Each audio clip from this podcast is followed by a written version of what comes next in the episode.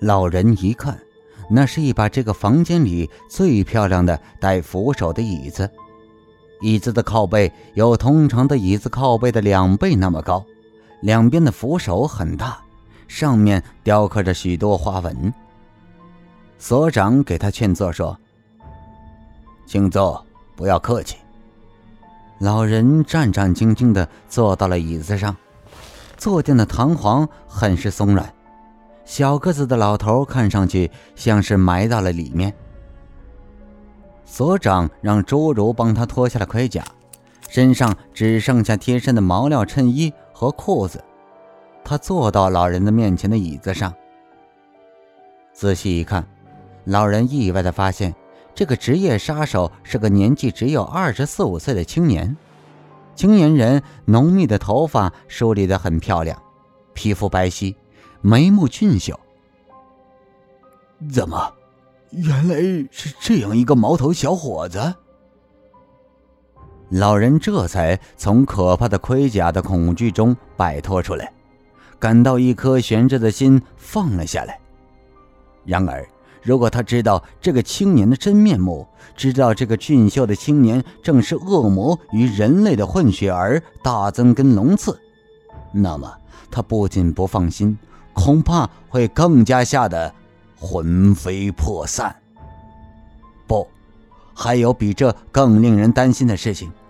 老人丝毫没有察觉到，这个杀人事务所的所长连贴身的部下都不让看到他的真面目，但是这一次却去掉了盔甲，毫不遮掩的把真面目暴露在初次见面的委托人面前。这不是有点奇怪吗？莫非他打算不让老人再见天日了？那么我们开始商谈吧。关于星野的这笔买卖，我接受了，但是这件事情需要一些手段。星野不是住在你家吗？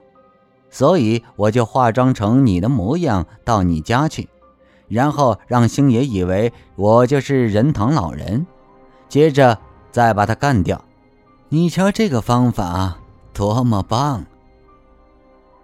大增跟龙次所长面带微笑的提出这样一个奇妙的方案。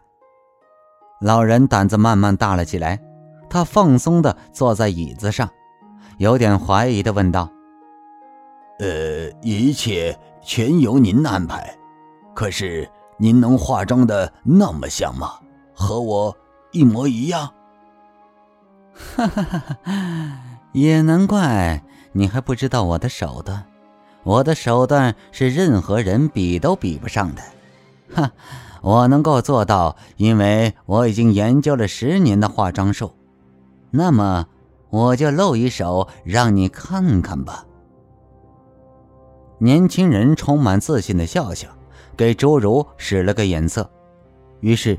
身穿胭脂色衣服的侏儒，就像一只养熟的狗似的，立刻明白了主人的意图，急忙跑向房间的一角，抽出一个西洋式的柜子的抽屉，双手托着跪在大增根龙子的面前。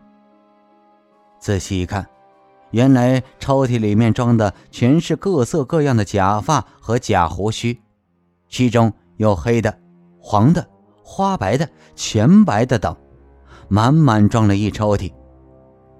大增根观察了一下老人的面部和抽屉里面的东西，接着选择出合适的假发、假胡须、假眉毛等，他迅速的把它粘贴好，猛地把脸转向老人：“怎么样？这样你能看出我是谁吗？不过这还是半成品，你瞧，我再加工一下。”侏儒把盛放假发的抽屉放回原处，又拿来一个小一点的抽屉和镜子。青年左手拿着镜子，仔细比较一下自己和老人的脸，然后从抽屉中拿出各种大小不一的笔和刷子，在各种颜料盒子里蘸上颜色，像画家似的巧妙地在自己脸上描画起来。仅用不到五分钟的时间，他就化完了妆。他额头和眼角上隐隐约约的皱纹描画的几乎使人辨认不出真假。青年突然把脸转向老人，问道：“老头，你看如何？”仁藤老人佩服的点点头，说道：“哎，不可思议！哎呀，太不可思议了！没想到化妆这活如此厉害。您这么一化妆，甚至使我觉得好像有两个相同的我。哈哈，我的化妆术和演员化妆不大一样啊。您瞧。”大增根从语言到声音都是完全已经成了仁堂老人了。呀，太妙了，连声音都和我一模一样啊！老人忘记了他可怕的用心，差点没拍手称赞他的化妆技术如何的奇妙。大增根笑着站了起来，给那侏儒使了个眼色。让他拿来一套合适老人穿的朴素的西服。来，把这套衣服换上。我必须暂时借你的衣服穿一下。于是，老人起身换了衣服。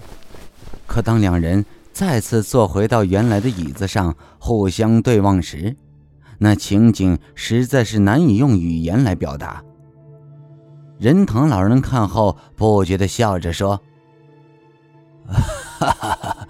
呃，这么一来，我都不清楚究竟您是我啊，还是我是您了。你放心吧，一切都由我来处理。听了这句话，老人一下子又回到了现实中，他面带不安地说：“嗯，这个事儿是交给您了。”可是会不会出现问题啊？人们会不会怀疑我是凶手呢？我总觉得，如果您化妆的和我一样，有点不安全。不，这是麻痹对方的手段，绝对不会留下证据和线索的，因为这关系到我这个事务所的信誉。那么，我想事先问您一下，您以我的身份回到我家，那我该怎么办呢？这个你也不用担心，你可以在这个屋子里睡上几天，这个小矮人会照顾你的一切的，你可以尽情的享受着好酒好菜。啊，呃，是吗？那好。另外，关于我应付的报酬，呃，我想还是事先说好，免得以后争吵起来，呃，那就没意思了。老人心中战战兢兢的提出这个最放心不下的问题，他最担心的就是对方已经知道了巨额金银财宝埋藏的地方，不知道他会出什么样的难题。报酬。有点高啊！啊，果然如此。大增根的声音隐含着一种深不可测的威胁感。